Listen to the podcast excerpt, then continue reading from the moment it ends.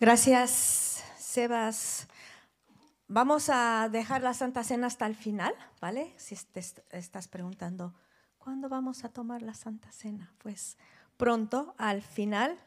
Y mm, esta es la última sesión acerca de las pasiones del corazón de Dios y la primera de Madrid al cielo, nuestro mes de alcance, que vamos, estamos enfatizando este mes, como removiendo nuestros corazones para alcanzar a las personas que no conocen al Señor, en el rastrillo, en las diferentes cosas, también invitando a nuestros amigos al grupo pequeño donde vamos amistad en casas. Entonces es final y principio este mensaje y vamos a hablar acerca de la pasión que Dios tiene por las naciones. Las naciones son una de las pasiones, pasiones del corazón de Dios y hemos sido diseñados para amarlas y velar por ellas.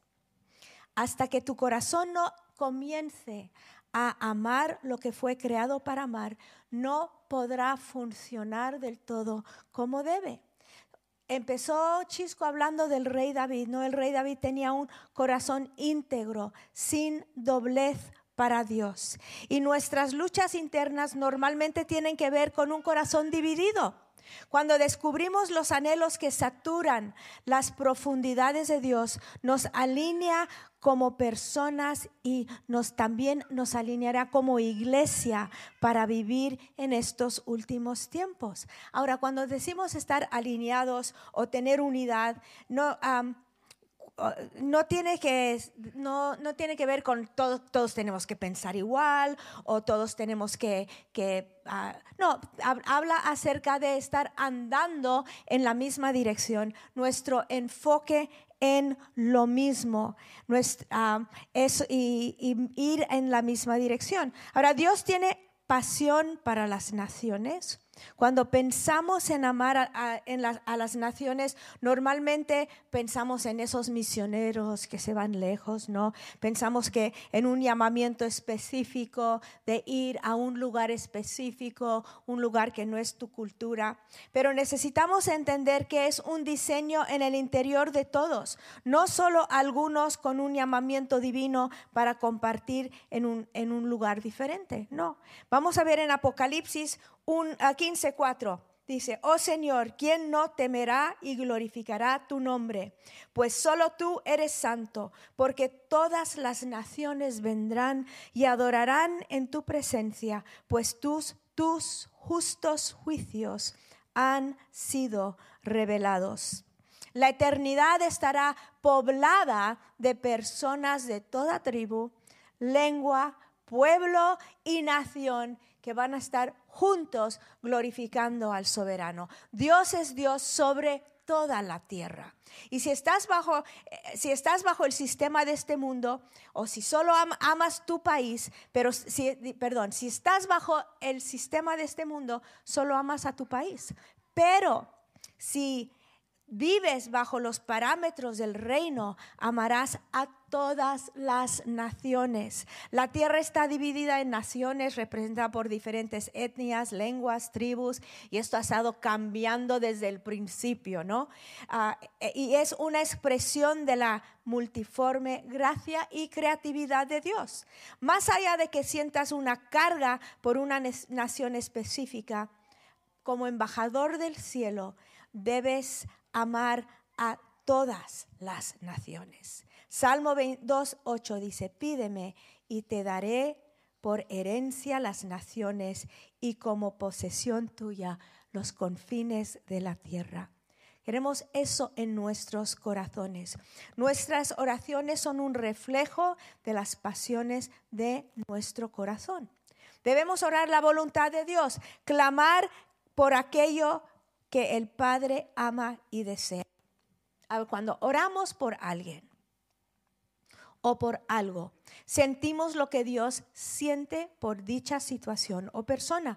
Cuando estás molesto con alguien, cuando alguien, yo qué sé, estás pues enfadado, alguien te ha molestado, no aguantas a cierta persona e, y tú empiezas a orar por esa persona, empieza a cambiar tu corazón, por lo menos el mío. Cuando yo oro por alguien que yo qué sé, ha pasado algo, pero empiezas a orar por esa persona, empiezas a ver lo que Dios tiene para esa persona, empiezas a sentir lo que Dios siente por esa persona, empiezas a amar a esas personas y Dios empieza a tratar con tu corazón. Ahora, eh, yo leí algo que me gustó, el que mucho critica, el que mucho critica poco ora, ¿no? Pero cuando empiezas a orar por alguien, tu corazón cambia. ¿Dónde están tus ojos y tus oraciones, ahí está tu deseo. Si tu mirada y tu clamor comienza a dirigirse hacia las naciones, el Padre no solo te otorga autoridad espiritual orando por ellos, sino eh, sobre situaciones en tu vida eh, y, y por las cosas que oras, también puedes afectar. No, puedes afectar las naciones. A veces tenemos un mundo tan pequeñito, ¿no? Dios quiere ensanchar nuestros corazones para ver cómo Él ve. ¿No te gustaría tener los ojos de Dios un momento? Yo siempre digo, ay Señor, si solo pudiera ver esta situación, ¿cómo lo ves tú? ¿No? quiere que miremos, Él quiere que miremos más allá de nuestro mundo pequeño. Hay una historia en la Biblia acerca de Pedro Pedro amaba su nación y tenía clara su, su llamamiento, su asignación. Él sabía lo que Dios le había mandado hacer. Era un judío devoto que anhelaba ver a su pueblo rendido a los pies de Cristo.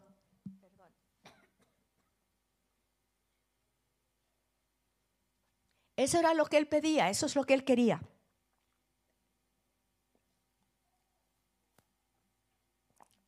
Y como la mayoría de nosotros, él soñaba con ver su país natal lleno del Evangelio. Eso es lo que anhelamos por España, ¿no? Queremos ver España rendido a los pies de Jesús. Queremos ver a los madrileños conociéndole. Queremos ver a los españoles conociendo al Señor. Eso es nuestro anhelo. Y era el anhelo de Pedro como judío. Él era su pasión pero era una pasión pequeña. Dios tuvo que darle a, Pedro una visión y en ella le mostró cómo todo que para él era culturalmente impuro, que era menos que él. Dios, Dios le enseñó que él amaba a eso y tenía un plan que trascendía su propio mundo pequeño, su propio pueblo. Y fue difícil para Pedro atravesar sus paradigmas culturales. Sin embargo, él obedeció a Dios. Luego de esta visión, él tuvo esta visión. Ah, luego el Señor le llevó a casa de Cornelio para estar con un grupo de gentiles, de no judíos. Vamos a ver lo que Pedro pensaba sobre las personas de otras naciones, ¿vale? Vamos a Hechos 10, 28, vamos a ver lo que y dice, él les dijo, vosotros sabéis cuán ilícito es para un judío asociarse con un extranjero y visitarlo. Pero Dios me ha mostrado que a ningún hombre debo llamar impuro o inmundo. Si Dios no le hubiera dado esa visión sobre su pasión, la pasión de Dios para las naciones, Pedro no habría sido el instrumento utilizado para el primer derramamiento del Espíritu Santo que tuvo lugar seguidamente sobre el grupo de ese grupo de no judíos, ese grupo de gentiles. Y Dios quiere ensanchar el corazón de todos nosotros para ver más allá de nuestro propio país, nuestra propia familia. Él quiere que abrir nuestros ojos, levantar nuestra cabeza y para que podamos mirar a nuestro alrededor con los ojos abiertos. A veces decimos que una persona tiene más de Dios que otra, ¿no? No has dicho, wow, esa persona tiene mucho de Dios, tiene mucho del Espíritu Santo. Sin embargo, sabemos que Dios da el Espíritu Santo sin medida y no viene a vivir en nosotros a medias. Todos hemos conocido a personas que tienen vidas más espirituales que, eh, que, nos llaman la atención. Decimos, wow, queremos acercarnos a esa persona. Vemos que andan ah, de, cerca con el Señor, nos impresionan, hasta nos dan una eh, envidia santa, ¿no? ¿Qué es lo que tienen esas personas que no tenemos nosotros? Porque el Espíritu Santo es el mismo, Jesús es el mismo, Dios es el mismo Simplemente le han dado más espacio en sus vidas. Y Dios quiere inundar todo lo que somos con su presencia, con su pasión, pero no fuerza la puerta de nuestra vida. Nosotros tenemos que darle espacio. Creo que todos le decimos en diferentes temporadas de nuestra vida, quizá no en voz alta, pero hasta aquí y no más. Y ahí nos quedamos si no tenemos cuidado, ¿no? Y, tenemos que tener cuidado cuanto pasen los años en el Señor para no decir hasta aquí nada más. Podemos quedarnos con la visión que tenemos y la medida del espíritu que tenemos hoy, pero irá menos si no va más. ¿Vamos a más o vamos a menos? Después de que Pedro tiene la visión, su paradigma sobre las naciones fue transformado y él continuó con su llamamiento a los judíos, pero al amar lo que Dios ama se convirtió en un instrumento para que Dios pudiera tocar a personas que no estaban en el radar de Pedro. Dios quiere tocar personas que no están en nuestro radar. Dios quiere tocar a, personas en las que nosotros no hemos pensado. Hechos 10:34 dice, entonces Pedro abriendo la boca dijo, Ciertamente ahora entiendo que Dios no hace acepción de personas, sino que en toda nación el que le teme y hace lo justo le es acepto. Mientras Pedro aún hablaba estas palabras, el Espíritu Santo cayó sobre todos los que escuchaban el mensaje.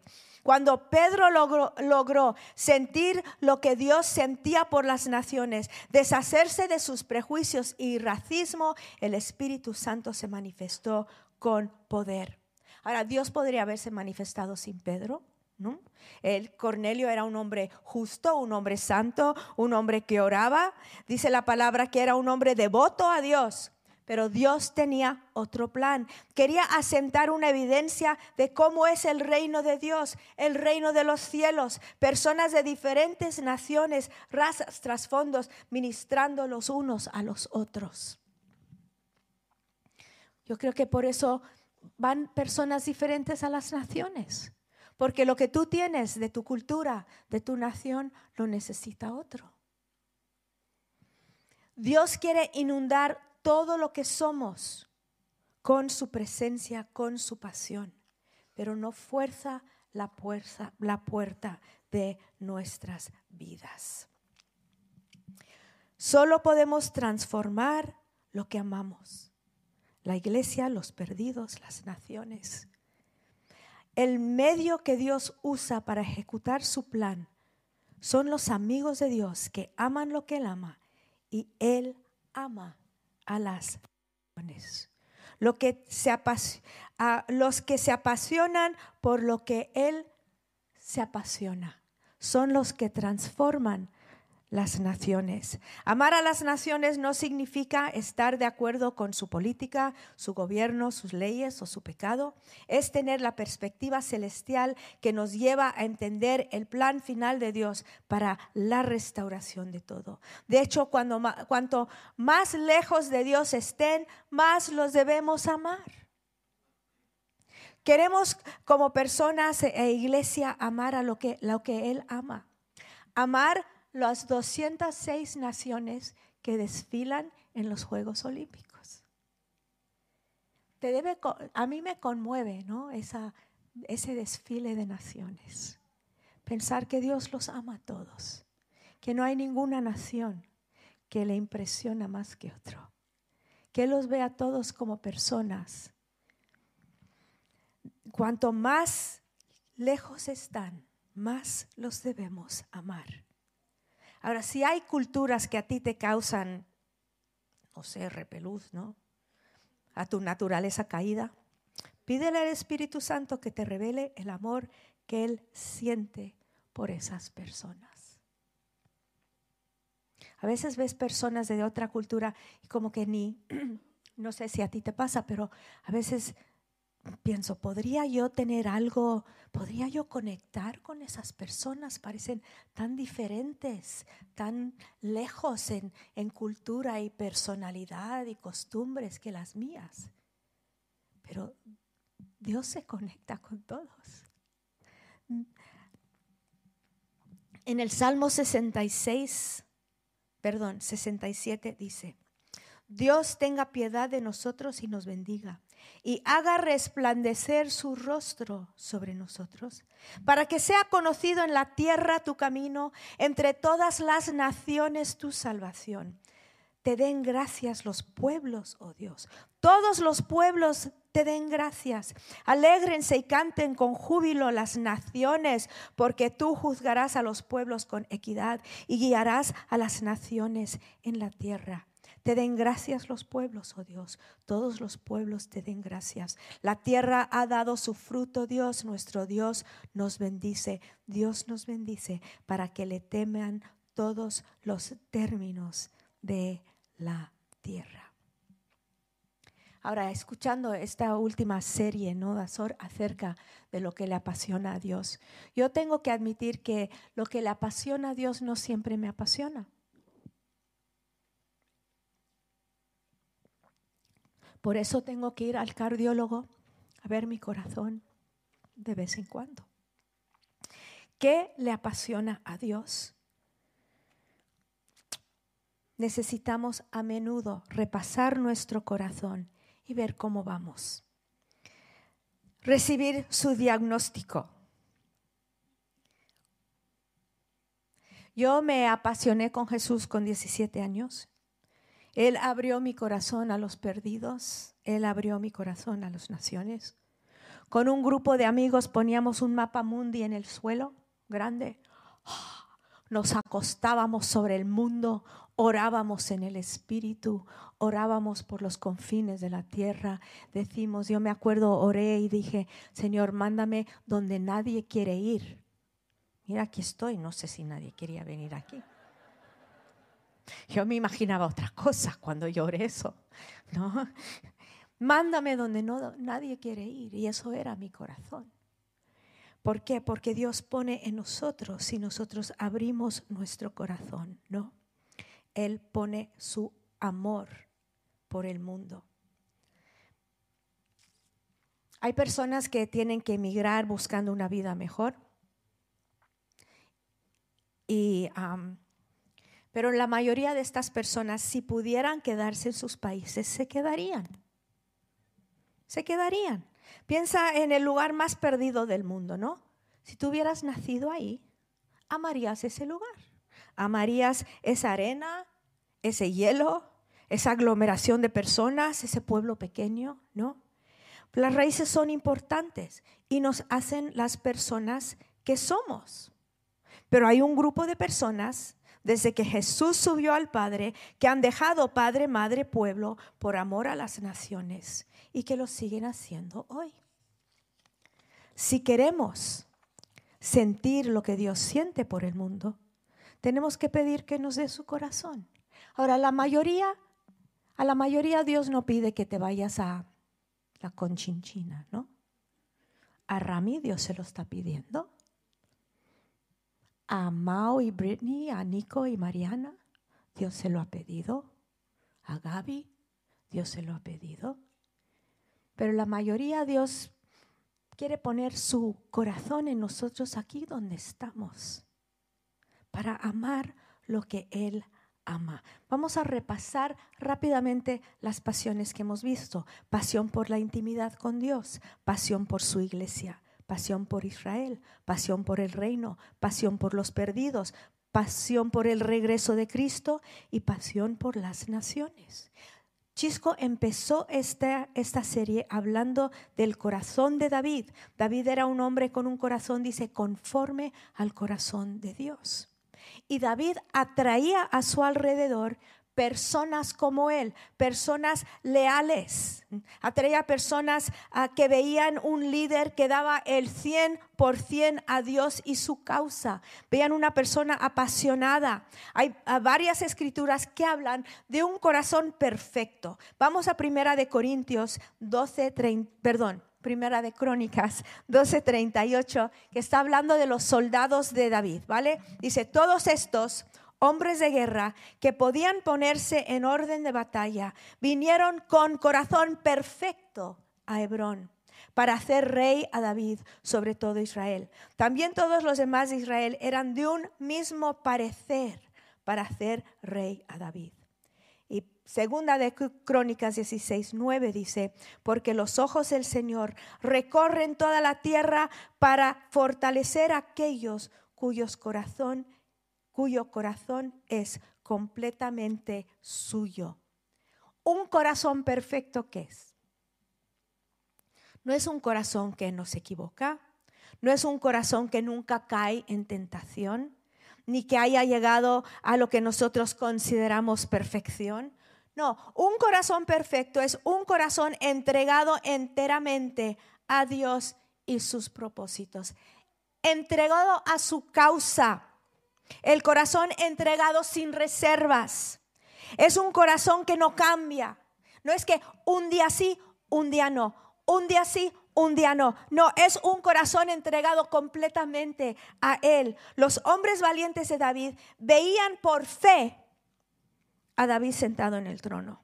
Y nosotros vemos por fe los propósitos de Dios, vemos por fe a Cristo en el trono de los corazones de las personas, los corazones de las naciones. Vemos por fe a Jesús reinando por la eternidad y le seguimos con un solo propósito, un corazón perfecto. ¿A quién le pertenece tu corazón? ¿Cómo está tu corazón? ¿Lo has pensado? ¿Estás unido a los propósitos y las pasiones de Dios? Tenemos que revisar nuestro corazón porque puede haber cambiado sin nosotros darnos cuenta. Hebreos 3:7 dice, por lo cual, como dice el Espíritu Santo, si oís hoy su voz, no endurezcáis vuestros corazones, como en la provocación, como en el día de la prueba en el desierto, donde vuestros padres me tentaron al ponerme a prueba y vieron mis obras por 40 años. Dice, los hijos de Israel salieron de Egipto, habiendo obedecido a Dios, salieron con fe, hicieron todo lo que Dios les había dicho para salir, pero algo ocurrió en el camino. Algo ocurrió en el camino. A todos nos han ocurrido cosas en el camino, en el camino de nuestra vida cristiana. Y nuestros corazones se pueden endurecer. Algo ocurrió, dice, en la prueba que causó un corazón duro. En la prueba, en la dificultad, tenemos que tener cuidado, responder con fe y obediencia o podemos terminar con un corazón duro, un corazón apático. ¿Oyeron su voz, dice? Pero no respondieron. Oyeron su voz, pero no obedecieron. Se acostumbraron a no obedecer y de pronto ya ni oían su voz. Y es lo que nos puede pasar. Nosotros podemos acostumbrarnos a no obedecer y pronto ni oír. Porque nos podemos acostumbrar, nos acostumbramos a todo, ¿no? Tres días después de una tragedia mundial y nos, nos endurecimos, nos, nos acostumbramos, ¿no? Lo vemos ahora con Ucrania, que mes y medio ya no nos conmueve como al principio. ¿Por qué? Porque nos, nos acostumbramos. Nuestro corazón se puede endurecer. Nos acostumbramos a ruidos, no sé. En tu casa, al principio, qué ruido ese autobús que pasa por mi calle. Tres años después, ¿qué autobús? Estás tan acostumbrado, ¿no? Vagaron en sus corazones, dice, aunque vieron sus obras 40 años. No tomaron el tiempo ni el interés de aprender los caminos de Dios. Solo les, les interesaba lo que podían sacar de él y se distrajeron. Una vez que, fue, una vez que Dios les sacó de, de Egipto, ya eso era su meta, salir. Y cuando salieron, ya se distrajeron, ya no escuchaban. Santiago habla de alguien de doble ánimo, una persona que un día cree una cosa y al siguiente otra. Dice en Santiago 1.6, pero que pida con fe sin dudar, porque el que duda es semejante a la ola del mar impulsada por el viento y echada de una parte a otra. No piensa pues ese hombre que recibirá cosa alguna del Señor, siendo hombre de doble ánimo, inestable en todos sus caminos. Una persona de doble ánimo es una persona inestable en su andar con Dios. ¿Cuáles son algunas de las señales de que no tienes un corazón íntegro 100% para el Señor? Siempre confundido acerca de la voluntad de Dios. El pecado no te molesta. No deseas seguir los mandamientos de Dios ni deseas escuchar el Espíritu Santo. Nadie te puede decir nada sin que te moleste. Eres fácilmente ofendido. Guardas rencor. La incredulidad empieza a arraigarse en tu corazón. ¿Cómo ocurren estas cosas? Si seguimos haciendo algo que sabemos que no está bien o no hacemos algo que sabemos que está bien, nuestro corazón empieza a endurecerse. No pasa de un día para otro es una cosa lenta, ¿no? Todos conocemos, has escuchado ese ejemplo de la rana y el agua caliente, que si tú pones una rana en el agua caliente, salta, pero si tú pones la ranita en agua así tibia y le vas subiendo poco a poco, poco a poco, poco a poco, sopa de rana. Y así, eh, así es con nuestras vidas, ¿no? La palabra de Dios es clara, ¿no? Dice, nos pide todo. La ingratitud, ok, una cosa, ¿no? Nos endurece si seguimos haciendo lo que sabemos que no debemos hacer. Número dos, la ingratitud es una cosa que puede dañar el corazón y endurecerlo. Jesús acusó a sus discípulos de corazones duros en Marcos 8, 17 a 19, cuando estaban diciendo que no tenían pan, yo qué sé, estaban quejándose y dice, dándose cuenta Jesús les dijo, ¿por qué discutís que no tenéis pan? ¿Aún no comprendéis ni entendéis? ¿Tenéis el corazón endurecido? Teniendo ojos no veis y teniendo oídos no oís, no recordáis cuando partí los cinco panes entre los cinco mil? Está diciendo, ¿no veis?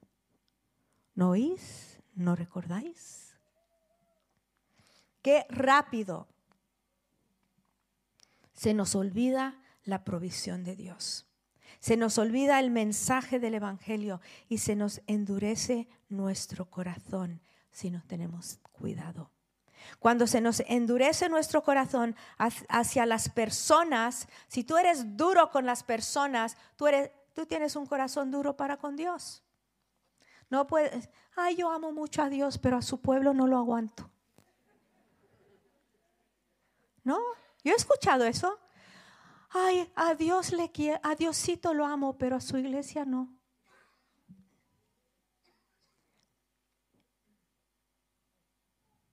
Ni sé qué decirte.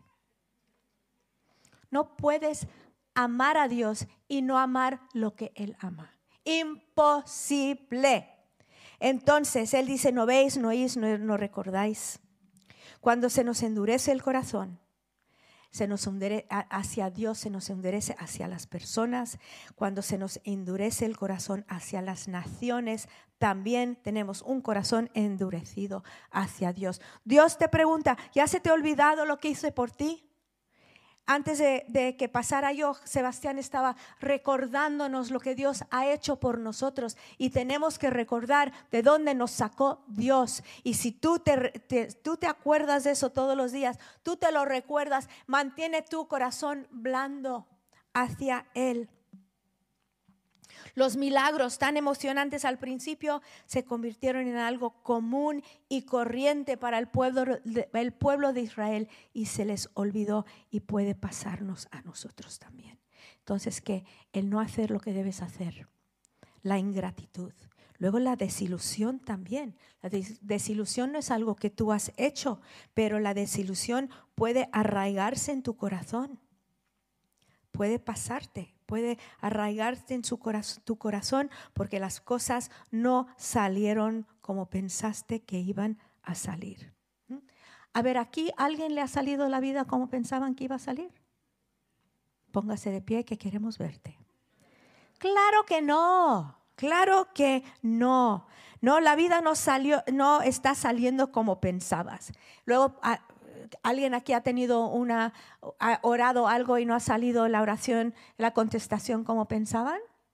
Todos, ¿no? Todos. pero no podemos dejar que esa desilusión tome raíz en nuestros corazones y que nos endurece. No, ya ah, si ya no crees, ya no oras, ya no amas lo que Dios ama, puede que has permitido que esa desilusión se ha tomado raíz en tu corazón. Sigues con la religión, pero ya la relación no la tienes. ¿Cuántos evangélicos religiosos he conocido que nunca, siempre están un domingo en su iglesia, pero la relación ya no está? ¿Por qué? Porque la desilusión ha tomado raíz en su corazón y han dicho, yo aquí nada más me quedo sentadito, no voy a creer más, no voy a orar más, yo voy a cumplir nada más con esto. Y es un corazón, un corazón duro. Luego el resentimiento endurece y mata.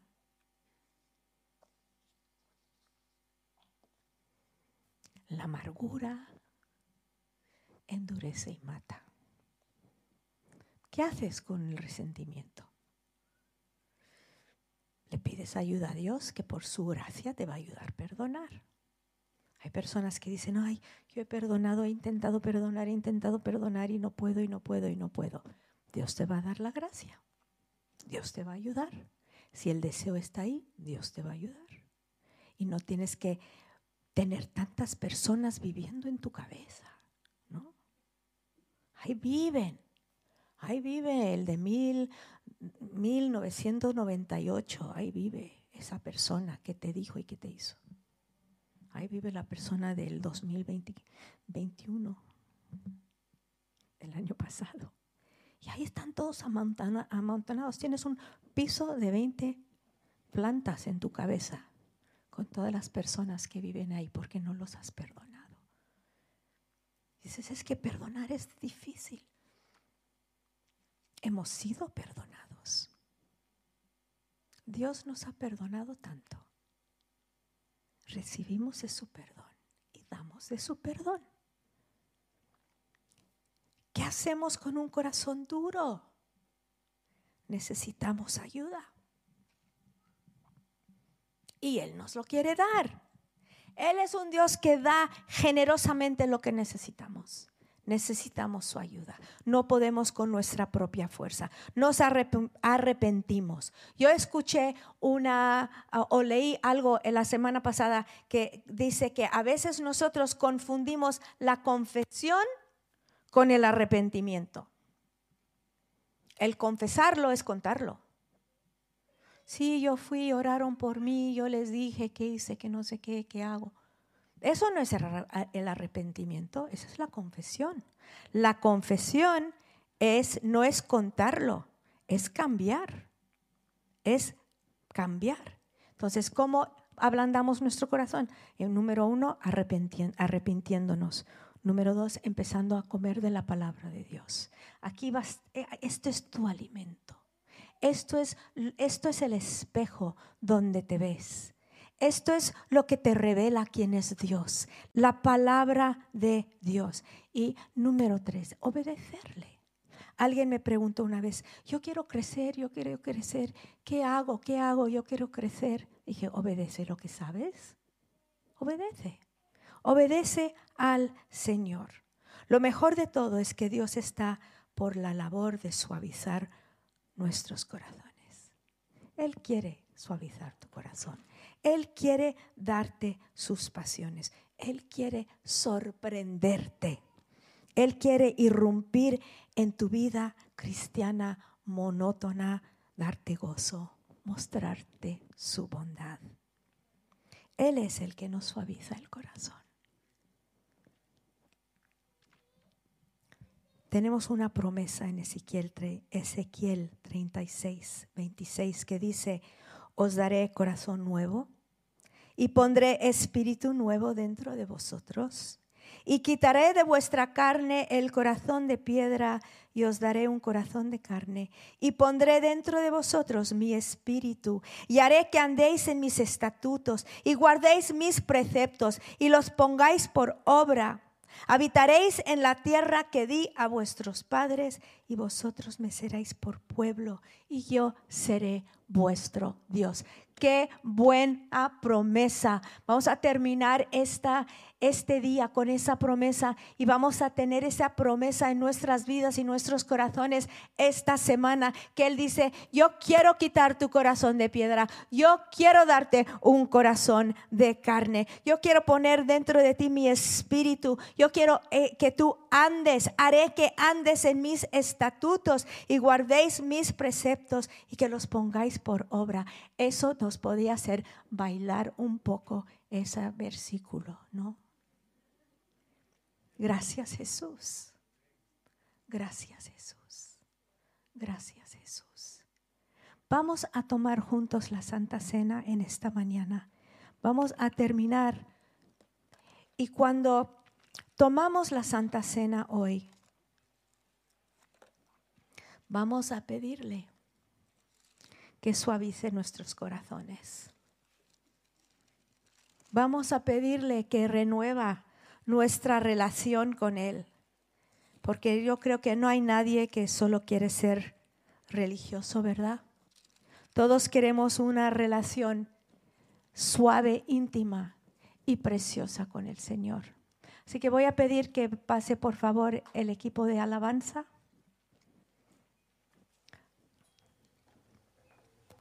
Toma un momento para abrir tu paquetito este.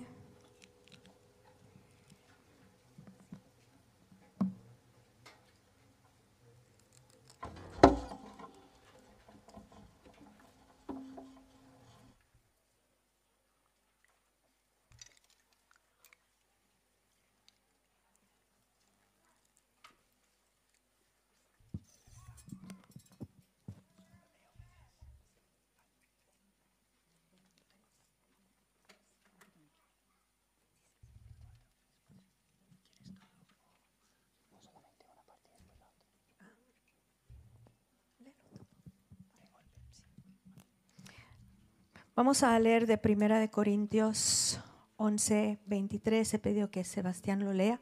Pasa, Sebas, para que te puedan ver. Todos tenéis vuestro... Vamos a tomarlo después todos juntos, ¿vale? Si nos estás visitando, así lo hacemos, luego todos tomamos juntos. Y, y uh, te voy a pedir que ores por el pan, ¿vale?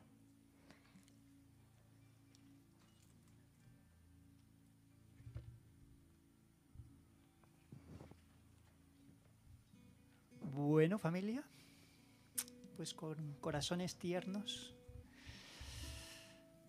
Porque yo recibí del Señor lo que también os he enseñado, que el Señor Jesús, la noche que fue entregado, tomó pan.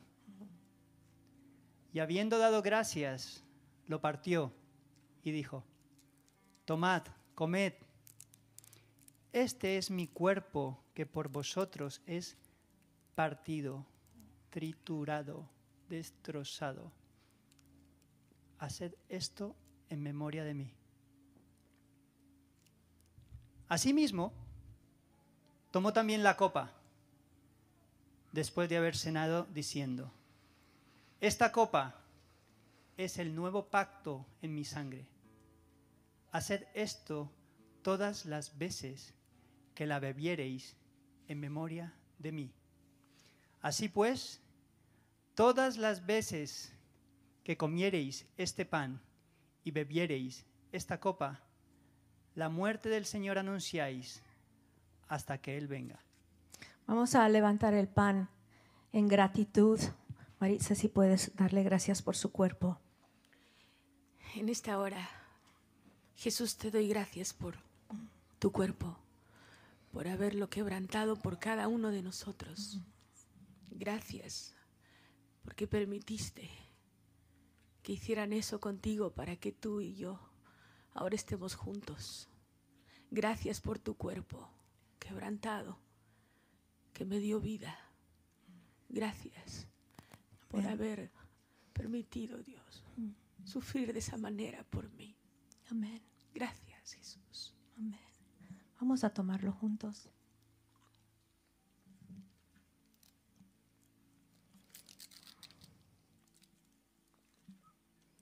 Gracias, Dios.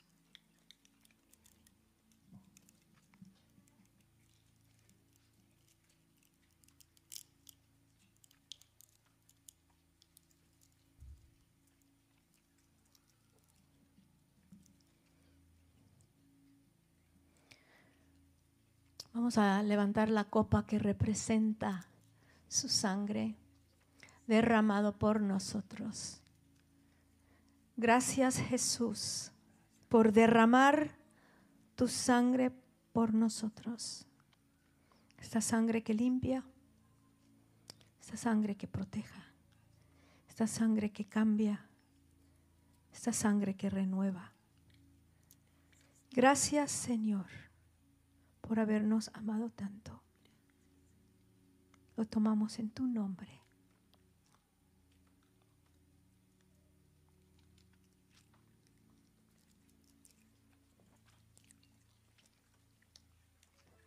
Gracias Dios. Levanta tus manos. Vamos a salir de aquí mejor de lo que entramos, ¿vale? Vamos a abrir nuestras vidas a Él. Vamos a, tratar esos lugares en nuestros corazones que se han endurecido. Y vamos a ser un pueblo lleno de su amor, de su Espíritu Santo. Podemos ponernos de pie. Pero una cosa, si necesitas oración, vamos a estar aquí abajo para orar contigo, ¿vale?